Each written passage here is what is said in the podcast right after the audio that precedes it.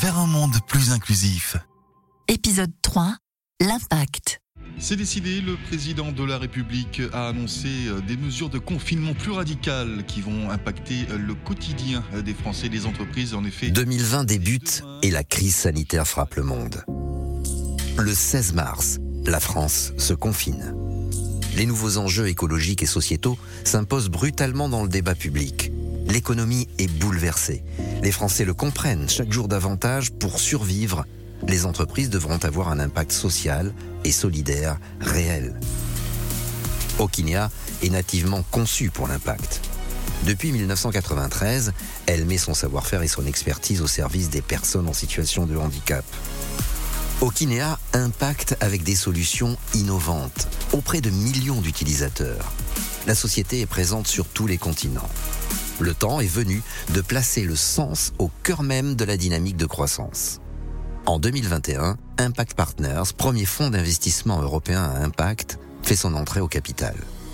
Martin Rochon, directeur général, explique. Ce qu'on a beaucoup aimé avec l'approche euh, d'Impact Partners, c'est que c'était pas des costards cravates qui venaient là simplement pour comprendre euh, le ROI ou euh, l'aspect financier de l'entreprise, mais c'est des gens qui sont convaincus par ce qu'on fait. Et d'ailleurs, c'est pas nous qui sommes allés les chercher, c'est eux qui sont venus à nous, en l'occurrence Zach, parce qu'il est profondément intéressé par les questions autour du handicap, de l'accessibilité. Et souvent, on parle plus du métier et de la finalité que les chiffres, qui sont évidemment importants dans la question des fonds, mais assez secondaires dans la relation.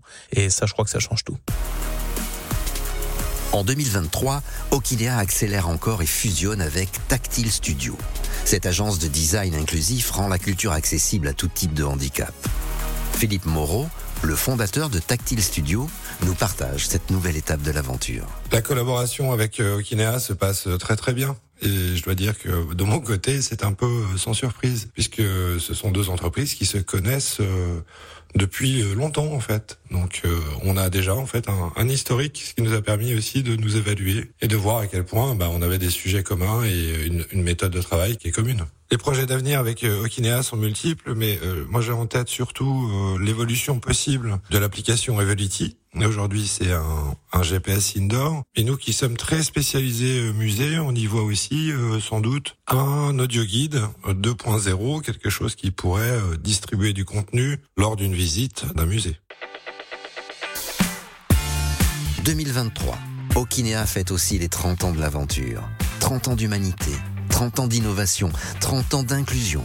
L'accessibilité coule dans ses veines et la société améliore aujourd'hui l'autonomie de plusieurs millions de personnes ayant un handicap dans le monde.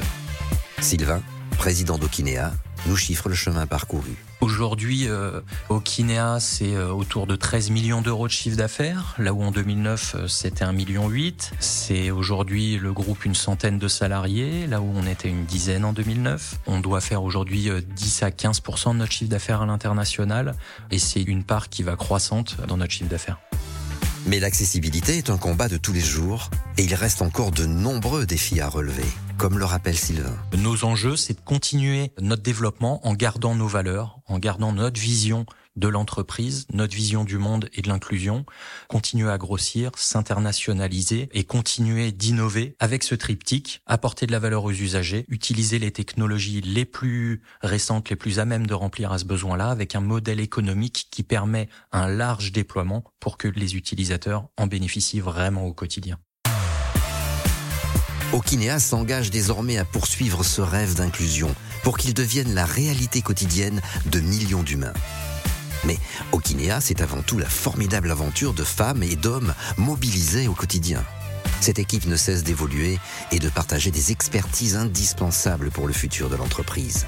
Lise Wagner, malvoyante et experte en accessibilité. C'est le cumul de l'expertise réglementaire et de l'expérience de vie qui fait que je vais avoir un, regard euh, unique euh, finalement sur euh, les questions d'accessibilité. Pour moi, vraiment, le triptyque est important, c'est la réglementation, l'usage, les solutions. Lise participe activement à une révolution qui impacte son quotidien ainsi que celui des autres.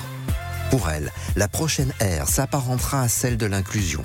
On passe vraiment à une ère de l'inclusion, c'est-à-dire il faut arriver à sortir de la contrainte réglementaire pour passer à un objectif d'autonomie pour tous, quelles que soient les capacités physiques, sensorielles, intellectuelles de chaque personne.